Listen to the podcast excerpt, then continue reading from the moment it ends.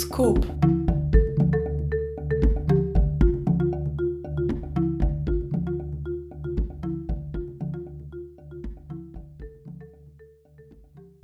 Willkommen beim Pioskop-Podcast. Mein Name ist Anna Schöpfer, ich führe durch die heutige Sendung. Und die heutige Sendung widmet sich dem Pfalzertal. Im Pfalzertal ist die Schule der Alm tätig.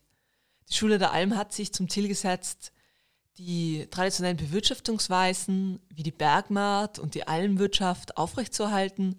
Und ich habe heute Werner Kreutler zu Gast. Werner Kreutler ist Journalist und Obmann des Vereins Schule der Alm. Und wir werden über das Pfalzertal reden und warum die Bergmäder besonders sind und wie man sie erhalten kann. Weil mir wird voll interessieren, Werner, wann du im erst, zum ersten Mal im Pfalzertal warst. ich bin 2015 vom Brenner auf dem Brenner Jakobsweg nach Innsbruck gegangen äh, und beim Brennersee auf Padaun hinauf, also statt über Gries, über das Hochtal. Und da kommt man nach St. Jodok anschließend. Und dann sehe ich unten Bergsteigerdorf St. Jodok, denkt man so ein Blödsinn für die paar Felsen, die da herumhängen. Äh, Bergsteigerdorf, was ist das? Zu Hause habe ich sofort äh, nachgeschaut im Internet und sehe, dass hinten natürlich Olperer, Fußstein und die wahnsinnig schroffigen Schrammacher, die, die, die Riesenwände eigentlich genau im Ortsgebiet oder im Gebiet von diesem Bergsteigerdorf sind. Und dann habe ich ein bisschen weiter geschaut und auf einmal sehe ich äh, die Rohrs mit der Gas und der Besonderheiten und denke mir, was ist das? Und habe festgestellt, da ist eine Frau, die für der Alm äh, ganz hinten im Falsertal äh, hat Gorsen und macht einen Gasgas. Das sind jetzt lauter unvereinbare Dinge, die ich so als solche taxiert habe. Nicht für mich, sondern so für die normalen Bauern, die haben nämlich Kier und auf der Alm ist ein Sen und Sennerin.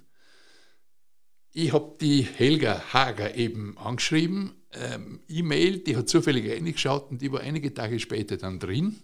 Und das war der Startpunkt äh, für die Schule der Alm in Wahrheit, weil ähm, sie hat mir dann gesagt, dass das einfach ein Negativgeschäft ist und zack und hin und her äh, und wirklich mir fortgerechnet, das kann sie nicht zusammengehen.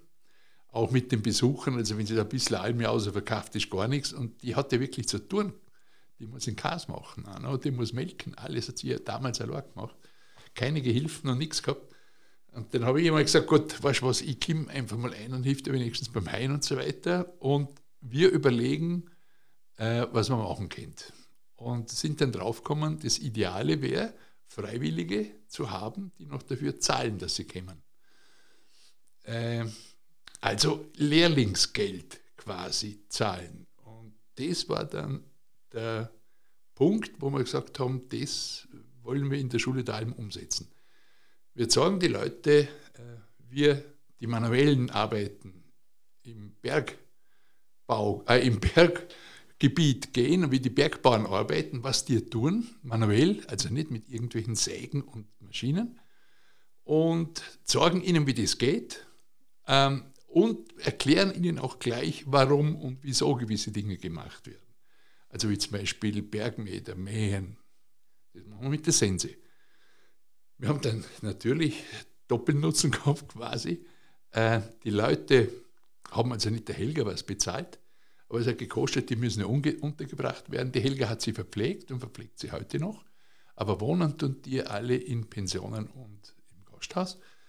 Äh, und die hat also quasi, ja, ganz einfache Speisen werden da immer noch an die Menschen abgegeben, die wirklich original Almspeisen sind äh, wie Kasnocken und so weiter. Und das Zweite, das ist natürlich ein Vorteil für Sie, die Leute machen das Heu auf dem Bergmarkt oben zum Beispiel. Dann tun wir nicht nur äh, Sensen mähen, äh, wir machen auch Zäune. Das heißt, äh, das ist immer im Winter, wenn Schneedruck, Lawinen und so weiter kommen, sind Zäune wieder zu ersetzen. Und dann hat einer unserer äh, Almlehrer. Wir haben an die zehn Almlehrer insgesamt. Äh, das ist der ehemalige Volksschuldirektor von Pfalz. Das ist der Alois Gatt, ein, ein genialer Vogel quasi. äh, der hat begonnen, Schreckzäune zu bauen. Und das ist jetzt eines auch in, bei uns in der Ausbildung der Hauptsachen, äh, die wir tun. Wir bauen schräge Zäune, das sind nämlich Zäune, die brauchen keinen Nagel. Da sieht man also diese unglaubliche ähm, Erfindungsgabe früherer Generationen. Die haben einfach kein Eisen gehabt, das war zu teuer, und dann haben sie etwas gemacht, wo sie kein Eisen brauchten. Wir haben auf dem Bergmarkt, wir haben zwei Bergmähe, der eine ist auf 2000 und das andere ist auf 1500. Äh, auf dem unteren Bergmarkt haben wir auch äh, die Wale wieder reaktiviert. Äh, da waren drei Wale äh, früher. Das sind kleine äh, Rinnsale, die vom Bach kämen und quer zum Hang verlaufen und dort versickern. Äh, da denkst du mir zuerst, es regnet eh nur. Und das war aber nicht der Grund. Der Hauptgrund ist, wenn das Wasser dort versickert, äh, sind die Trockengräser, diese Hartgräser, die die Tiere nicht mögen, die gehen ein, wenn die feucht haben. Und die Gewürzpflanzen, also diese ganz kleinen, die Mutterwurz und alles, das wächst in unglaublichem Ausmaß. Und wenn ich jetzt äh, wieder aufs Bergmount gehe, dann sehe ich genau, dass unterhalb der Wale, da ist richtiger ein, ein Grasdschungel ein viel, der Vielfalt. Da hat es Frösche, da hat es alles drin. Also da hat es die ganzen Amphibien auf einmal, die sind gekommen. Und natürlich eben dieses hervorragende Futtergras äh, für, die, für die Ziegen. Die Helga hat also Ziegen und die Helga macht Käse auf der Alm, die macht also einen Frischkäse. Der wird auch jenen serviert, natürlich, die bei uns auf dem, auf dem Kurs sind. Und das schätzen die Menschen extrem. Der wird wirklich gemacht, zwei Meter weiter wird er verzehrt. Und das sind ganz eigene Qualitäten, die wieder meiner Ansicht nach gefragt sind. Ich war einmal als Kind im Pfalzertal, kann mich aber nicht mehr so richtig daran erinnern, aber jetzt wieder so deine Eindrücke, die du erzählt hast mit diesen Wasserwale und äh, Mutterkraut, Bergmeter, da kommen so ein paar Assoziationen. Mhm. Würde mich so interessieren, wie würdest du jemanden, der das Pfalzertal gar nicht kennt, wie würdest du das so beschreiben? Was ist das eigentlich so für ein Tal? Also was ja, man muss dazu sagen, das, so? das Pfalzertal ist seit, glaube 1942 unter Naturschutz. Das ist ein Naturschutzgebiet. Das haben die Nazis damals gemacht, weil sie eine, ähm, ein Bergwerksprojekt hatten, hinten beim Olperer und Molybdän gewinnen wollten. Das ist alles den Bach runtergegangen und seither ist aber das ganze Gebiet ein Naturschutzgebiet.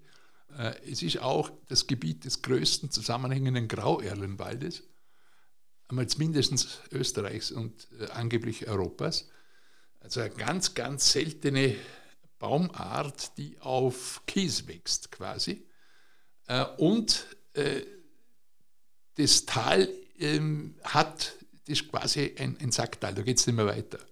Bei, dem, bei der Nockeralm, wo eben auch Helgersalm ist, das sind sechs Almhütten, ähm, da ist fertig, da ist Schluss, da kann kein Auto mehr fahren und nichts. Das heißt, der Durchzugsverkehr ist nicht da und die Straßen sind so schmal, dass die Busse nicht hineinkommen. Äh, ich habe, das war ganz hetzig, ich, ich habe eben damals, wenn ich das erste Mal drin war, war ich dann auf der Zeischalm oben. Da haben die Bauern sind gerade aufgefahren mit den Tieren und das ist eine ganz seltene Geschichte, was die machen. Die müssen nämlich an drei relativ, wenn viel Wasser in, im Spiel ist, großen Wasserfällen vorbei. Die, die platschern da die, die Felsen aber. Und jetzt müssen die ihre Tiere, weil mindestens die Jüngeren, müssen sie mit einzeln und mit dem Säul hinaufführen, dass die nicht verhupfen, weil rechts geht es runter, da geht es nahezu senkrecht runter, da sind auch schon Tiere verkugelt, jetzt müssen die einzeln mit denen aufhören. Da habe ich gesagt, das schauen wir mal an, war dann oben und da habe ich sie dann gefragt, warum eigentlich ähm, äh, kein Gasthaus weit und breit. Das ist nur in Jodoghausen und das Gasthof Touristenrast, das seit 120 Jahren gleich ausschaut. Unglaublich, das ist ein Betrieb, das ist ganz drinnen. Das sagen sie, wir brauchen wir nicht. Dann sage ich, ja, und, aber, aber Hotels und so, war doch was, nichts brauchen wir nicht. Also die sind unglaublich konservativ, was der Erhaltung des Tales sehr zugute gekommen ist. Das muss man also völlig neidlos anerkennen. Äh, und wie gesagt, ähm, die Entwicklung geht aber wie überall, dass sehr viele Bergmäde bereits aufgelassen sind. Es sind auch Almen aufgelassen worden da drin, äh, wobei noch eigentlich der Großteil im Betrieb ist. Aber äh, es ist immer eine Frage der Zeit. Wenn die Bauern nicht mehr wollen oder keine Lust mehr haben oder einfach, wenn sich das nicht mehr ausgeht, dann gehen die Tiere nicht auf die Alm. Ähm, man soll es nicht hoffen, aber weil das wäre ein unglaublicher Verlust. Für mich sind Almen, die gibt es ja in Tirol nachweislich seit der Bronzezeit, ähm, eigentlich eines dieser Symbole für das Land. Und wir würden quasi den Adler aus der Fahne schneiden, wenn wir die Almen aufgeben. Da bin ich zutiefst überzeugt. Und äh, die Almen äh, als reine Wirtshäuser, das sehe ich auch nicht als zukunftsträchtig. Äh, natürlich müssen sie durchkommen, aber sie sollten eigentlich wieder von dem leben können, was sie früher gemacht haben. Und das war der Käse. Äh, und Butter. Und Buttermilch. Nur die Preise wiederum sprechen dagegen. Jetzt kann man sagen, das werden wir nicht ändern von der Schule der Alm. Stimmt. Aber wir versuchen es wenigstens zu ändern. Was mich immer interessiert, könntest du mal erklären, was der Unterschied zwischen einer Alm und einer Bergmauer ist? Jo, äh, die Almen sind also schon sehr, sehr alt. Wie gesagt, es gibt, es gibt Hinweise aus der Bronzezeit und in der Eisenzeit, also sagen wir jetzt mal nach der Hallstatt, so 1800 vor Christus, ähm, da gab es überall irgendwelche Storner und das, sind, das waren Almen. Da waren sie mit Ziegen und Schafen vermutlich oben, weniger mit Rinder. Also die Almen waren immer so quasi über, über, dem, über der Waldgrenze oben weil da haben sie nicht roden müssen. Da hat es aber im Sommer hat's Gras gehabt, einige Monate lang, und da haben die ihre Tiere äh, weiden können, während sie im Tal Heu gemacht haben. Weil äh, wir hätten es ihm tun sollen. Unten, wenn die das Gras abfressen im Tal, dann gibt es kein Heu. Also sind die in die Höhe und haben unten Heu gemacht und dann im Herbst mit den Tieren runter, dann haben sie den Winter überstehen können. Das war eigentlich die Grundidee. Dann hat es äh, im, im, ja, im 15., 16. Jahrhundert ein ziemliches Bevölkerungswachstum, ein Zunahme ein Bevölkerungswachstum gegeben. Und da haben sie dann begonnen, im Tal, speziell also jetzt im Pfalzertal, äh, Getreide anzubauen im Tal. Jetzt ist ihnen also quasi wie das Gras weniger worden. Jetzt war die Alm, aber sie haben Statt Gras haben die jetzt zum Beispiel äh, Hafer oder ja, Gerste gehabt. Und woher nimmt man Heu? Dann haben sie begonnen, eben unterhalb der, also ja, unterhalb der Almen eigentlich die Wälder ab, nicht die Wälder abzuholzen, also gewisse Gebiete abzuholzen. Und da haben die Wiesen draus gemacht. Jetzt ist etwas entstanden, was eigentlich einzigartig ist in der Natur. Ähm, da haben sich dann äh, Gräser, Kräuter und so weiter angesiedelt. Das heißt, die waren, auf einmal haben die ideal, also bestimmte sehr, sehr nützliche und, und wunderbare Futterpflanzen haben sich angesiedelt, weil sie da Platz hatten auf einmal, weil das auch gemäht worden ist. Also weil die kleinen Kräuter, äh, kannst du einen Frauenschuh nehmen oder eine Mutterwurz, wenn die im Schatten größerer Gräser stehen, ist bald einmal aus. Das heißt also, wenn die also gemäht werden, sagen wir mal jedes zweite Jahr wird der Bergmarkt normalerweise gemäht, äh, dann können die kleinen Gräser weiter wachsen und die Futterqualität ist extrem. Und das heißt nicht umsonst, und das sagen mir, bestätigen mir heute noch Bauern, dass wenn die Kühe irgendwas haben, kriegen die vom Extra-Heustock das Bergheu. Weil das ist die Apotheke des Bergbauern. Das heißt überall und es ist äh, verbrieft, dass es so ist. Die Tiere fressen es auch mit Vorliebe. Die gehen sofort ans Bergheu und nicht ans Normale, weil das eine völlig andere Konsistenz hat offenbar. Und das war natürlich für die damaligen Bergbauern im ausgehenden Mittelalter, am beginnenden Neuzeit unglaublich wichtig, Bergmäder zu haben. Und die haben sie dann gepflegt. Auf die haben sie geschaut. Und zwar wir. Und das war mit unglaublichen Mühen verbunden, das Heu dort zu machen zum ersten und dann im Winter runterzuziehen, weil die haben auch nicht die riesen Stell gehabt, die haben schon Heu gehabt und das haben sie mal eingelagert.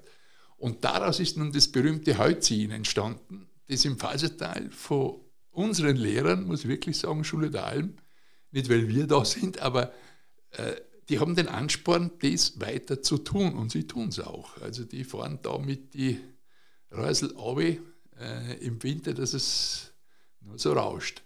Und das ist ein, auch wieder so etwas Ähnliches wie, das wollten wir eigentlich, eine Art Brauchtum, das aber darauf verweist, ähm, wie früher ähm, diese Futtergrundlage gesichert worden ist und mit welchen Mühen diese gesichert worden ist. Das wollen wir auch vermitteln. Äh, weil heute sind wir nicht mehr gewohnt, irgendwie groß zu spitzen. Heute haben wir ein Motorrad, Auto, tutti quanti, da gibt es einen Hubschrauber. Wenn es ums Heu geht, ist es teilweise schon mit dem Hubschrauber. Aber äh, während früher haben die das einfach im Winter heruntergetan. Und äh, das war für die Mander ist das ein Sport. Das weiß ich, das sagen sie mir auch. Die machen das heute, machen 70-jährige Mander gehen alle und fahren mit einer Heufuhr arbeitet an die 150 Kilo. Und da geht es nicht irgendwie mit 10 Prozent, da geht es mal 25 Prozent, da geht es mal ordentlich steil runter. Links total ins Tal, da, da fliegt es eigentlich da und, und rechts geht es hinauf. Also, und eisig ist auch noch. Da braucht es Mut und ich bewundere die, dass sie es machen. Ja. Sind das dann so Schlitten? Ja, das ist so, da muss man sich so vorstellen, das ist, eigentlich sind es vier Haselnussstecken, ca. 1,90, die im Abstand, sagen wir jetzt mal, von 20 cm nebeneinander hergelegt werden und dann sind die verbunden mit einem Holz, wo Löcher drin sind, kann man sich vorstellen. Vorne und hinten ist quasi äh, ein, ein Drahtsäul und wenn jetzt das Heu aufgeladen wird, kommt oben drüber der sogenannte Wissbaum. Das ist äh, eine dünne Fichte, geschält, die wird Mitte draufgelegt und dann vorne und hinten mit einem, mit einem Band nach unten gezogen. Das heißt, das presst das Heu auf diese vier Stecken. Und dann haben sie auch, also ein Stecken, den tut es eine zum Bremsen, und haben eine Schlaufe um die Schulter und so fahren die runter. Und wenn das äh, Räsel heißt das, äh, abstürzt, dann müssen die nur auf ausschauen, dass sie mit der Schlaufe, dass, dass die Schulter aus der Schlaufe kommt, sonst fliegen sie mit. Und dort es auch schon geben, angeblich. Und einer unserer Lehrer, den hat es abgeschmissen, hat Glück gehabt, Gott sei Dank. Und, also es ist nicht ungefährlich, sagen wir mal so. Und das ist aber eines dieser, ich habe ein paar Mal dabei sein dürfen, eines dieser Veranstaltungen, wo man sieht, wir die Leute damals, und das ist heute noch so, die abschließend ein bisschen gefeiert haben. Und das ist einfach schön. Da hockt zusammen singen, Schnaps geht natürlich die Runde, das ist klar. Und derjenige Bauer, der das Heu kriegt, der lädt die ein zum Essen. Das ist, wegen dem tun sie es schlussendlich. Äh, und das ist ein ganz eigenes Gefühl. Das sind noch ziemlich archaische Geschichten. Äh, die man erleben kann, eben wenn man äh, mit diesen Leuten ähm, mitarbeitet und ihnen hilft, das zu tun, was man immer getan hat. Und da unterstützt man sie nicht nur in ihrem Stolz, sondern auch in ihrem Bestreben, das Brauchtum zu erhalten quasi. Und zwar nicht das Schurplatteln und sonst was, sondern das wahre Brauchtum. Das ist eines von diesen wahren Bräuchen, ähm, wo zum Beispiel eine Einladung brauchst, da kannst du nicht hingehen. Da nehmen sie nicht mit. Die müssen, die müssen dir schon ganz offiziell sagen, kommst mit mit den Heizirchen. Und das ist halt der Unterschied.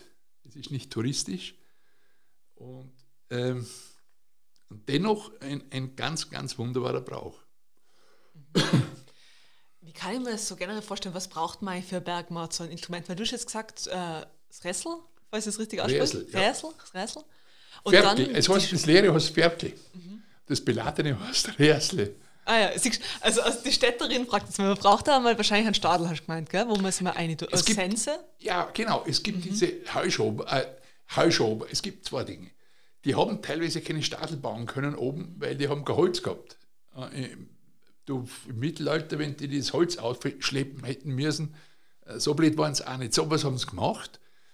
Ein Stecken in der Mitte gestellt und dann haben sie es Heu rundherum in Kegelform aufgeschlichtet. Also sind das die Heumandeln auch? Nein, nicht, die Heumantel ist was anderes. Die, die, die, die Schober, die sind teilweise sechs, sieben Meter hoch. Ah, okay. Da ist sehr viel Heu auf einmal. Und dadurch, dass das, dann werden oben zwei äh, Seile mit jeweils zwei Steinen, also vier Steine. Oben, oben steht der Stecken außer. Das ist meistens eine äh, entastete kleine Fichte. Und dann wird das äh, Seil drum gelegt und jetzt sind oben, ganz oben, vier Storne im Kreuz liegen die quasi und beschweren das. Das heißt, das, das fliegt nicht weg. Äh, die, ich habe mir selber angeschaut, ist kaum zu glauben, äh, auch das Wetter, also Regen und so weiter, macht im Haus sehr wenig. Die sind oberflächlich ab. Und das holen sie im Winter. Oder sie haben einen kleinen, also eine kleine Heistaudel oben äh, und dann wird es dort verladen und. Und wann ist das so, du hast gemeint, meistens alle zwei Jahre? Oder jedes Jahr? ja, nein, es ist so, Bergmeter normalerweise, das ist ja sehr hoch. Mhm. Also auf 2000 Meter kannst du nicht jedes Jahr mähen, weil im zweiten Jahr ist ja nicht viel da. Also es muss sich wieder wirklich erholen und, und, und wieder richtig ins Kraut schießen quasi. Auf 1300, 1500 Meter kann man es zweimal machen, einmal machen pro Jahr, äh, aber normal ist zwei Jahre, zweimal. Und das immer auch nachdem die Gräser bereits ausgesammelt haben. Also nicht früher, weil diese, diese Versamung wiederum sicherstellt, dass diese Pflanzengesellschaften überleben und wieder weiter wachsen können. Und ja, jedes zweite Jahr auf, auf gewissen Metern einmal haben sie am Maat auch nicht das Ganze gemäht. Wir haben heuer das, nächstes Jahr das. Das tun wir zum Beispiel auch bei der Schule daheim. Ähm, wir haben eine Stelle, die, die mähen wir die kann man jedes Jahr mähen, weil das tut nichts. Und andere, aber die kann man nicht jedes Jahr mähen. Und da teilt man einfach, unterteilt man das Bergmatt. Und wir unterteilen so durch zwei quasi. Bevor wir jetzt, äh, Schule der Alm ist ja Ansatz, Erlösungsansatz, davor würde ich gerne nochmal zu einem Problem gehen. Du warst ja da praktisch im Pfalzertal, hast dann die Helga ha ja. äh, Helga Hager getroffen und ja.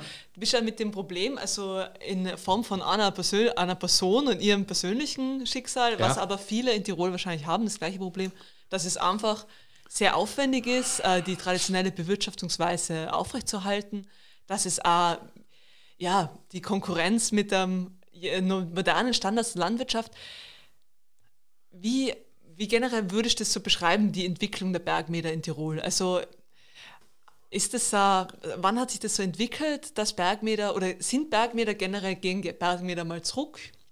Und ähm, warum? Warum werden Bergmeter aufgelassen? Also, äh, ich, ich kenne so die genauen Zahlen nicht, aber ich schätze, dass dir, wenn man jetzt vom letztes Jahrhundert nimmt, Anfang letztes Jahrhundert, Anfang 20. Jahrhundert äh, zu heute, dass die mindestens um 80, 90 Prozent zurückgegangen sind. Äh, das hat damit zu tun, dass die Landwirtschaft industrialisiert geworden ist, speziell nach dem Zweiten Weltkrieg. Also ab die 60er Jahre äh, spielt sich was für mich fürchterliches ab. Äh, es wurde damals begonnen mit allen möglichen Düngern, also Kunstdünger mal angefangen über extreme Gülle, Aufbringung und so weiter. Einfach die Quantität der Pflanzenmasse zu, erheben, äh, zu, zu erhöhen. Die Qualität, die wurde überhaupt nicht erhöht, die wurde sogar gesenkt, weil da sind fünf Gräser übrig geblieben, habe ich kürzlich einmal gelesen, ich bin kein Spezialist, aber so im Unterland, im Tirol gibt es halt nur noch quasi fünf Hauptgräser, während auf, einer, auf einem Bergmarkt, wie bei uns im Pfalzertal, sind es 40 angeblich. So, äh, ob jetzt das stimmt oder nicht, es sind aber solche Unterschiede, äh, die das darstellen, was eigentlich ein Bergmat ist. Das ist die hochqualitative Futtergrundlage, war das für die Tiere der Bergbauern. Durch die Industrialisierung ist es aber dann so weit gekommen, dass die Mechanisierung logischerweise gefolgt ist. Das heißt, die brettern mit ihren Traktoren natürlich drüber, das sollte so eben wie möglich sein. Verstehe ich alles, ich tue das überhaupt nicht kritisieren.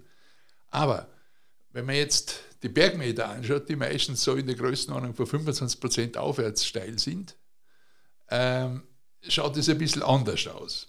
Und wenn ich jetzt Bauer wäre und ich hätte, sage ich mal, was weiß ich, 5 Hektar Bergmeter und 15 Tal, und wenn ich die 15 Tal ordentlich dünge, sage ich jetzt einmal, komme ich auch auf das Heu und, und dann habe ich noch Mais, eh klar, das, die, die ganze Silo-Geschichte. Äh, dann werde ich aber nicht die 5 Hektar Steilböden oben teilweise mit einem Spezialmäher, das sind die, die diese großen Krallenmäher, oder mit sogar einer Verhand mähen, die Zeit haben die Bauern nicht mehr. Das muss man schlicht und einfach sagen. Nicht die sind schuld, dass die Bergmäher aufgelassen werden. Es ist eigentlich die industrialisierte Landwirtschaft. Da kommen jetzt auf einmal natürlich die Probleme dazu. Ähm, was ist, wenn die Bergmäher einmal alle zuwassen? Es gibt so Beispiele. Wie gesagt, in Obernberg habe ich es unter dem Lichtsee gesehen, da kommt man immer durch, durch die Grünerlen. Äh, was passiert dann? Kommen den Touristen, ist es lustig, durch einen Grauerlenwald zu, äh, durch einen Grünerlenwald zu, zu stolpern, wo ich nicht einmal die, der siegste Berg nicht mehr. Ich bin selber durch. Ich war völlig schockiert. Oder wäre es nicht vielleicht angebracht, es zu pflegen? Und da gibt es aus dem Lechtal übrigens eine Studie, dass jene, die kommt Anfang äh, des 21. Jahrhunderts, ist 2004, glaube ich, gemacht worden, äh, die kommen zum Schluss, dass die Touristen jene Gebiete meiden, die verbuscht sind. Weil die, wenn du durch Büsche laufst, das tust du nicht, das machst du einmal und nie wieder. Du möchtest ja eigentlich dann Blumen sehen, du möchtest sehen äh, Schmetterlinge. Das ist alles im Buschbereich nicht und im Wald auch nicht, bitte. Im Fichtenwald gibt es das nicht. Im Fichtenwald gibt es überhaupt nichts, weil unter den Fichten nichts wächst.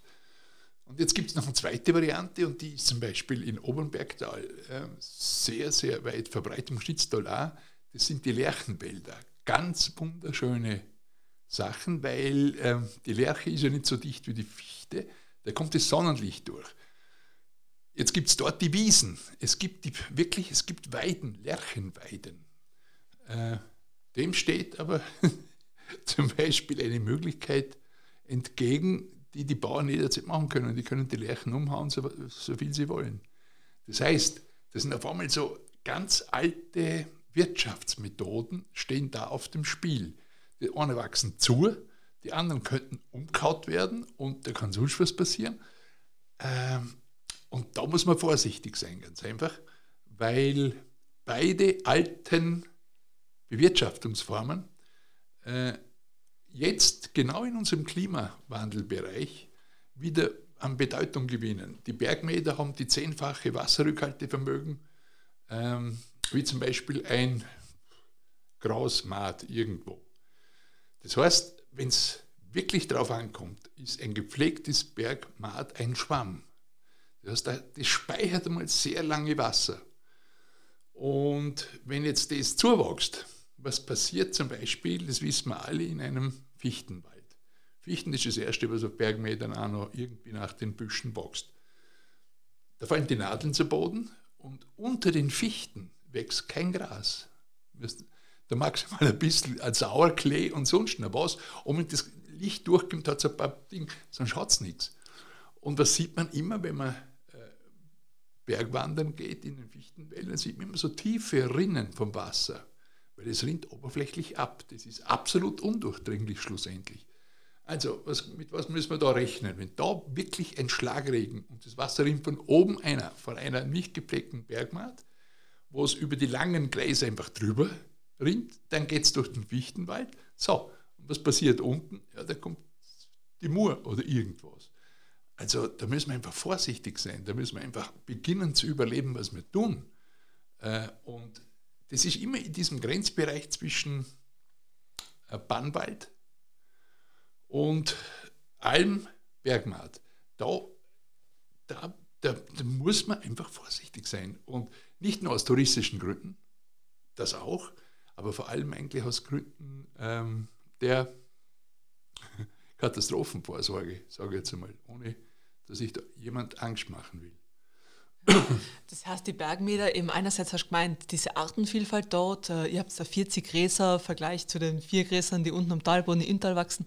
Dann ähm, dieser Schutz gegen Naturgefahren, Klimaschutz sozusagen. Ja, auch, ja. Und dann auch noch dieses, was du angesprochen hast, kulturhistorische oder auch das Soziale gemeinsam mit dem, zum Beispiel vergessen, äh, mit dem Dressel, na, Ressel runterfahren. Ressel. Ressel runterfahren, genau. Und das heißt ja eigentlich, die Bergmeter haben ja da wirklich ganz viele Funktionen, sind was sehr, sehr Wertvolles, was sehr Besonderes für ja. Tirol. Und jetzt ist eigentlich das, was man sich automatisch dann denkt, ähm, ja, die müssen wir erhalten und da müssen wir jetzt alles dafür tun, dass das, ähm, dass die ähm, bei uns in der Landschaft weiterhin ergibt und dass die Leute das erleben können. Ja. Aber wie schafft man das? Hast du da, du hast ja da so einen Ansatz entwickelt? Ja, wie gesagt, wir haben äh, diese Idee, quasi Lehrlinge, Anführungszeichen, auszubilden, die übrigens 75 Prozent aus Deutschland kommen und völlig äh, begeistert sind von dem, was sie bei uns machen. Äh, also diese Lehrlinge wollen wir ja quasi äh, wie in einem Pool drin versammeln und dann, wenn wir was tun müssen oder wenn was zu tun ist, sie ansprechen können und sagen, da uns helfen. Wir haben äh, wirklich ein, ein, unglaubliches Beispiel. Äh, 2019 im März habe ich einen unserer Lehrer, einen, einen fantastischen Bergbauer aus dem Balzerteil, angerufen und gesagt, du, was tun wir? Am Sommer, er, hat, nein, er muss nichts mehr tun. Ja, was? Ja, er ist auf der Flittenalm, die ist hinter dem Touristenrast. Da sind Lawinen aber um Muren und zeigt, die Alm ist quasi hin. Ja, haben wir uns das mal angeschaut. Ja, unglaublich, da waren also Staublawinen, die haben richtig atomisiert teilweise, die, die Zweige.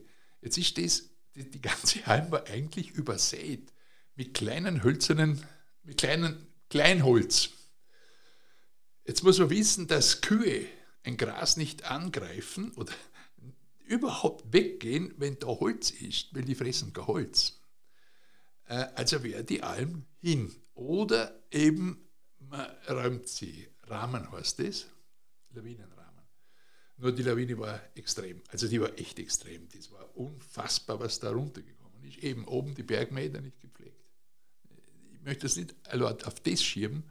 Es war der Winter mit wahnsinnig Schnee. Es war ein Winter mit äh, einigen Besonderheiten und das ist einfach runtergekommen. Okay. So, und dann habe ich gesagt, weißt du was, jetzt probieren wir die Absolventen der bisherigen Kurse anzusprechen. Und wir hatten in zehn Tagen so viele Leute, dass wir im Mai, wir haben jeden Tag nur sechs bis acht Leute unterbringen können auf der Almhütte. Also wir haben es schön müssen verteilen, äh, dass wir drei Wochen Fullhaus hatten. Die sind bis aus Berlin, da sind vier Berliner angeflogen, weil die unbedingt helfen wollten. Und da sieht man eigentlich, ähm, wie soll ich sagen, diese Konsequenz einer interessanten Tätigkeit. Die haben, die haben völlig interessante Sachen. Für sie war der Grundkurs bei uns auf der Schule da das Interessanteste weit und breit. Und dann sagt man denen, du, da ist der Lawine runtergerumpelt, äh, könnt uns helfen, dann kommen sie. Und das war eigentlich unsere Absicht, das war eigentlich die schönste Bestätigung. Ich glaube, wenn du mich fragst, ähm, wie man sowas ähm, ja, zumindest Teile davon erhalten kann, dass es durch ganz gezielte Angebote, die auf Tourismus basiert, wohlgemerkt, Leute motivieren kann, äh, von einer Woche zwei Tage abzuzwacken. Das ist jetzt unser Prinzip zum Beispiel. Im Obernberger und im Schnitztal sagen wir, kommt eine Woche und schenkt uns zwei Tage. Da haben wir das Essen, kriegt sie von uns, die buchen aber unten ein und äh, wir sagen ihnen, und das ist vielleicht überhaupt das Interessanteste für die Menschen, wir sagen euch, um was es geht in Bergmetern, was Bergmeter sind, weshalb sie so wichtig sind. Und wir haben mit dem Schutzgebietsbehörde Beauftragten oder Betreuer, Klaus Auffinger, einen totalen Spezialisten, der wirklich, der kennt ich, jede Blume und jede Fliegen, die da herumsaust, äh, der erklärt Ihnen auch, weil er dabei ist, oder jemand vom Schutzgebietsbetreuung, der erklärt den Leuten auch noch en Detail, um was es geht. Und wir haben völlig überschwängliche äh, Mails bekommen. Wird, wird uns aufgemacht, ist unglaublich, wie die Leute etwas freiwillig machen. Die zahlen ja eigentlich die, die, die Übernachtung selber. Und dann sagen, unfassbar, wunderschön. Und das wollen sie sofort wieder machen und so weiter und so fort. Das heißt, mit diesem Potenzial müsste man eigentlich mal anfangen, was zu tun. Äh, es geht nicht darum, ähm, andere Tätigkeiten oder Betätigungen wie Mountainbike und so weiter da schlecht zu machen. Aber ich glaube ganz einfach, wir sollten nicht vergessen, dass es Leute gibt, die helfen wollen. Und denen unsere Landschaft so viel wert ist, dass sie sagen, jawohl, vor einer Woche, zwei Tage, das ist nicht das Problem. Weil es auch eben mit Verantwortung übernehmen für Landschaft, oder? Das ähm, gibt dann ja dann einen ganz anderen Zugang noch einmal dazu.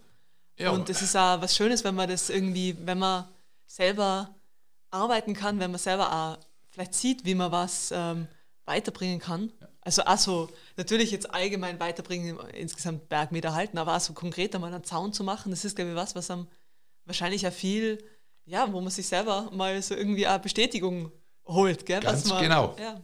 Äh, es gibt solche, die sagen, ich hätte mir nie vorstellen können, dass ich mit Essensen mähe. Ja, die kaufen so Sense und, und da haben den Rasen mähen. So, äh, alles, das muss ich auch noch lernen. Ja, äh, das, ich glaube das denen auch. Und das kommt, also bei vielen hört man es regelrecht klicken. Äh, was wir auf einmal sagen, jetzt weiß sie eigentlich, was wichtig ist. Und woher eigentlich die gute Milch kommt und was die Komponenten einer guten Milch sind und eines guten Käses. Wir reden da über alles.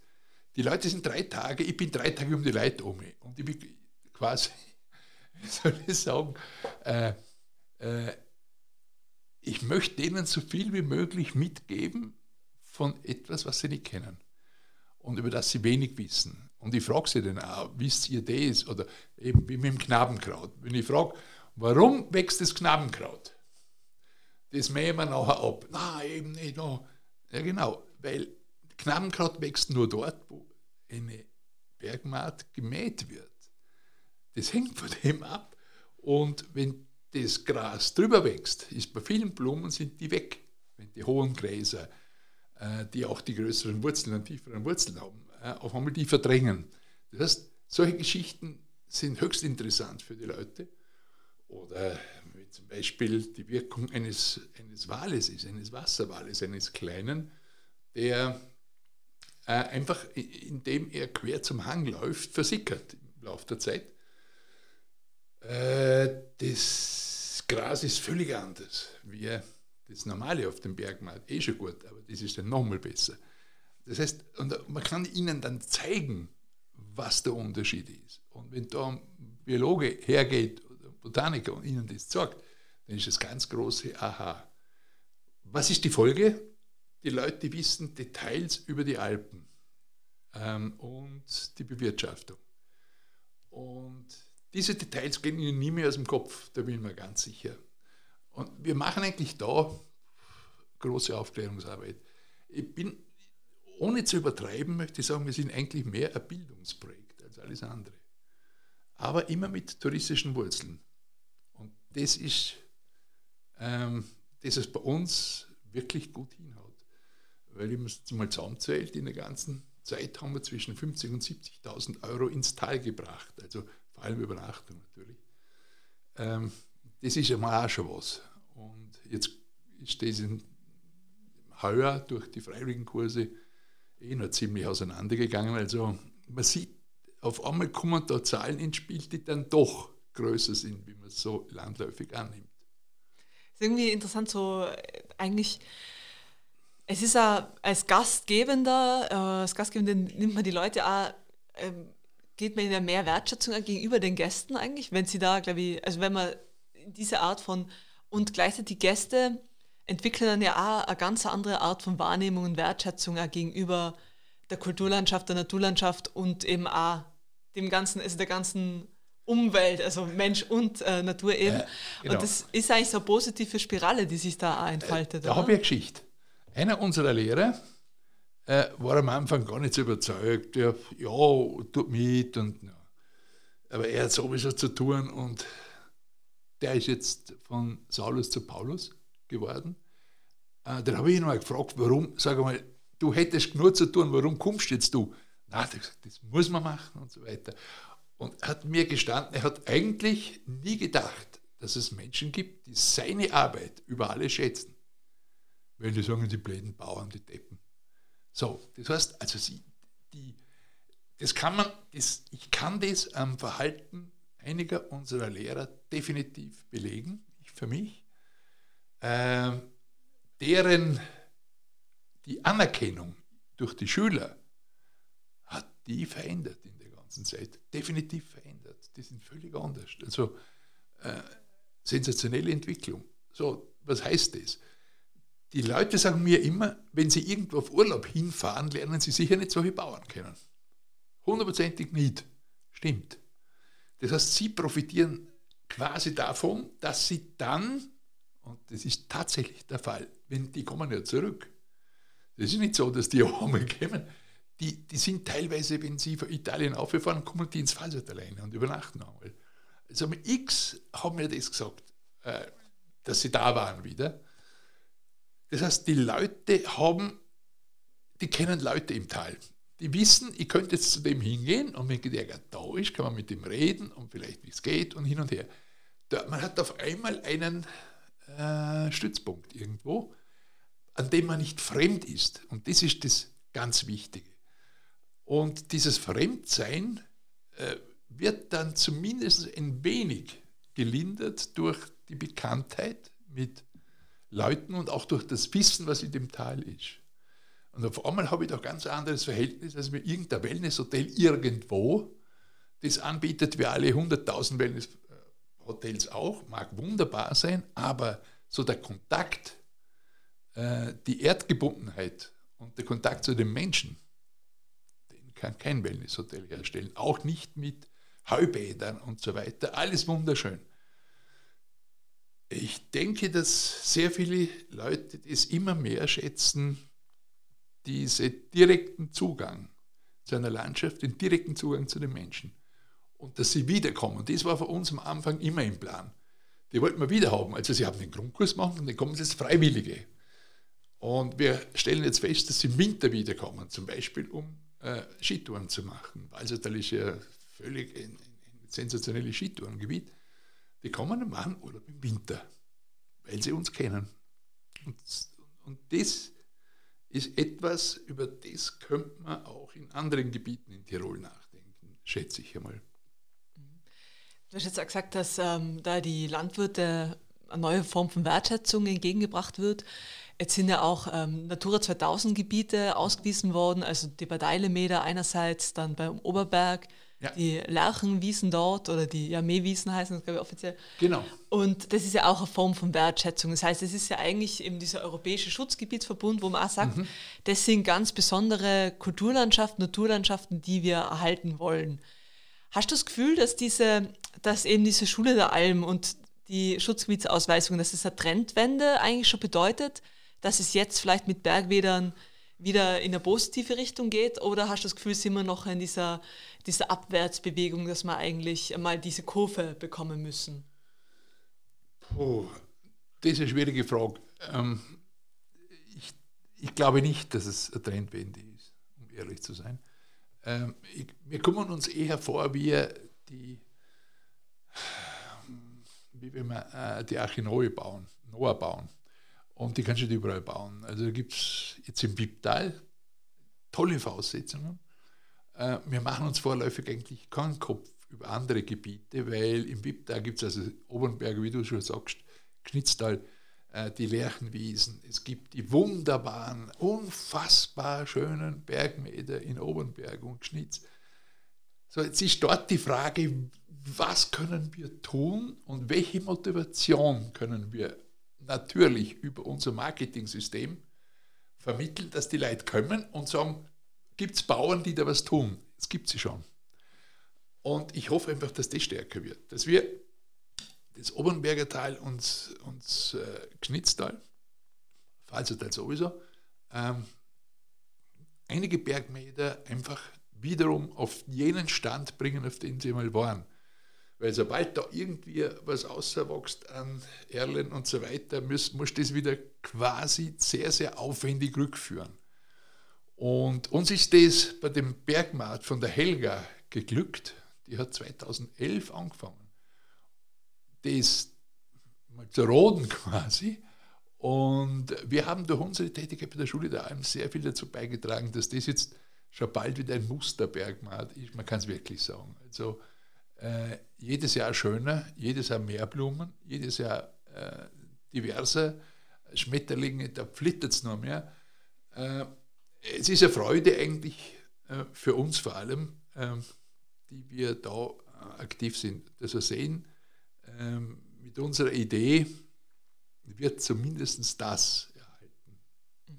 Das heißt, ihr habt da eigentlich in, im Kleinen oder in einer Modellregion schon einmal ähm, eine positive Trendwende geschafft oder ja, eine positive ja, Entwicklung eingeläutet. Das Und das wäre natürlich super, wenn sich das dann auch ausbreiten wird. Jetzt wollte ich nur mal auf die spezielle Rolle vom Wipptal eingehen, mhm. gell? weil mir ist aufgefallen, wenn man sich diese Schutzgebiete anschaut, also gerade Natura 2000, wo mhm. Bergmeter sind, immer ja. natürlich, gibt es auch beim Lechtal, mhm.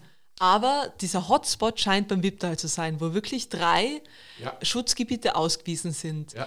Dann natürlich, wenn man so ein bisschen recherchiert, auch Tiroler Geiltal und so, die haben auch schöne Bergmeter. Aber ist da, ist es generell beim Wipptal so was gewesen, dass es da einfach viel mehr Bergmeter gegeben hat? Oder wieso haben die da so überdauert? Oder sind gerade die diese Schutzgebiete geworden?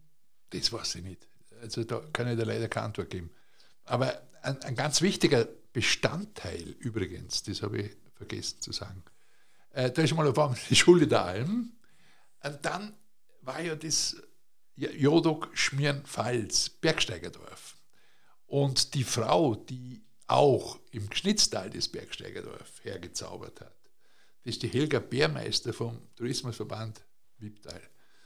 Und das muss halt auch gesagt werden, und ich sage es gern, ohne diese unglaublich positive Einstellung dieser Leute wäre die Schule Alm nie auf die, auf die Stellung gekommen, die wir jetzt haben. Und warum? Im ersten Jahr haben wir, im, ich glaube im April, haben wir mit der Werbung angefangen für Juli. Und das ist für alle, die davon gehört haben, ja nie, da kommt nichts was zustande. Dann hatte ich das Glück, ich habe für die Bergwelten einmal irgendwas am Blog geschrieben und der Leute gekannt, habe gesagt, du, wir machen das, pfah, wo und so. Jetzt haben mich die interviewt. Das Interview wurde online gedruckt und da war äh, unser, äh, unsere E-Mail-Adresse dabei und Sie können sich einfach anmelden und so weiter. Und wir, wir machen das, haben wir gesagt. Also ich mache das. Und ich habe zwei Tage später hineingeschaut und da, da waren nur Anmeldungen, es waren 200 Anmeldungen da. So was durchsteht. Wir haben 40 Plätze gehabt, ich glaube 15 waren, jetzt war es voll, und zwar Knülle. Jetzt habe ich mal zwei Wochen lang nur hin und her. Ich war schon, da wirst du ganz desperat, da wirst du eigentlich verrückt, weil nur mit Excel ich muss es jetzt nicht erklären. Auf jeden Fall habe ich mich dann gleich einmal an den Tourismusverband gewandt und gesagt, habt ihr da was? Sie machen das sofort. Und da hat eben die Helga Bärmeister gesagt, das ist die Idealergänzung für ein Bergsteigerdorf. Man muss sich das jetzt mal auf der Zunge zu gehen lassen. Wir haben extrem Bergsteigerdörfer in Österreich. Äh, wirklich viele. Und in Süddeutschland, in Slowenien schon, Italien. Eigentlich ist das, was wir machen, eine Ideal- ein Idealangebot für ein Bergsteigerdorf. Weil Bergsteigerdorf an sich ist schon eine Marke. Das heißt, da weiß man, da wird nicht einfach äh, neue Parkplätze und Tiefgaragen und was da Gucker und neue Seilbahnen gebaut, sondern da wird nachhaltiger Tourismus versucht. Und zwar konsequent. Und dann sagt sie zu mir, ideal für uns also. Und das hat sich jetzt herausgestellt, äh, dass wir wirklich eine völlige Idealmischung sind. Und der Tourismusverband übernimmt alle Buchungen, also alles. Von der Benachrichtigung, da sagen wir, wir haben die Termine und die machen das für uns. Und wir kriegen am Schluss, wir wissen, wir waren heuer schon im Februar ausverkauft für die Grundkurse, wir wissen dann, äh, übernächste Woche beginnt jetzt, also der erste Kurs. Da wissen wir ganz genau, wer kommt. Mit allen Daten kriege ich ein Excel und dann fangen wir an. Wir äh, müssen also die ganze Verwaltung nicht machen. Das wir als lauter Freiwillige ohne jede Bezahlung arbeitende eh. Da wären wir komplett angestanden. Aber was heißt das? Ohne Tourismusverband sind solche Projekte auch nicht wirklich umsetzbar, weil und ohne vor allem diese unglaublich positive Einstellung. Wenn auch Tourismusverbände noch vielleicht verbal oft sagen, super, aber da braucht es dann Leute, die wirklich was tun und die überzeugt sind, dass das gut ist. Und das haben wir im VIP-Teil. Das ist meiner Ansicht nach die ganz konkrete, der konkrete Unterschied des VIP-Teils zu anderen. Äh, wir können sicher sein, dass der Tourismusverband also hilft, wo er auch nur kann. Nicht mit Geld, das braucht man nicht, aber mit, mit Leistung, mit, ähm, eh, mit Buchen. Die, die haben die ganzen Voraussetzungen zu buchen, diesen Reisebüro. Das heißt, sie übernehmen als Reisebüro, ich glaube 5 vor allem, das ist völlig klar, übernehmen sie die Tätigkeit, die uns wie ein Stein am Hals hängen würde. Und das ist eines dieser Rezepte. Das ist ja interessant, weil dieses, um mal zu Natura 2000 zurückzukommen, ist ja eben gedacht als Netzwerk, das soll nicht bewusst auch Natura miteinander vernetzt werden. Wenn man jetzt so denkt, ist der Vorteil eben auch, da entsteht ja auch ein Netzwerk, ein soziales äh, Netzwerk, in Absolut. dem wie ihr die Schutzgebiete oder diese Schutzgüter dann betreut und managt. Und es ist auch spannend, dass das dann eigentlich sich, wie du gemeint hast schon mal, dass ihr jetzt auch in Obernberg auch äh, aktiv seid. Das heißt, wie sich das irgendwie auch oh weiter ja. ausbreitet und besser oh ja. irgendwie zusammenwächst. Gell? Erstens mal sind darin Hotels und Pensionen auch. Äh, die Leute wohnen dort, die Freiwilligen. Äh, das Zweite ist, dadurch, dass Bauern mitmachen müssen, da gehen wir nicht einfach hinauf und tun ihnen das. Da müssen sie selber mit tun. Also das nützt nichts. Äh, sind die auf einmal von, wer weiß, was das ist, und eh, auf einmal so, es ist schon gut, dass es die Leute gibt, soweit sind die meiner Ansicht nach schon. Und drittens, andere sehen, es gibt Menschen, die wirklich helfen kommen. Und zwar uneigennützig. Und das hat wieder mit Wertschätzung, mit Respekt zu tun. Und ich glaube, die, eines unserer wirklichen Talente, mit denen es zu wuchern äh, gilt, ist diese Wertschätzung, die unsere Gäste ihren Gastgebern im weitesten Sinn wieder entgegenbringen, wenn man die Gäste wirklich an der Hand nimmt und sagt, um das geht es hier. Äh, da hoffe ich wirklich, dass das Folgewirkungen hat und bin relativ sicher, dass es die Wirkung tatsächlich hat.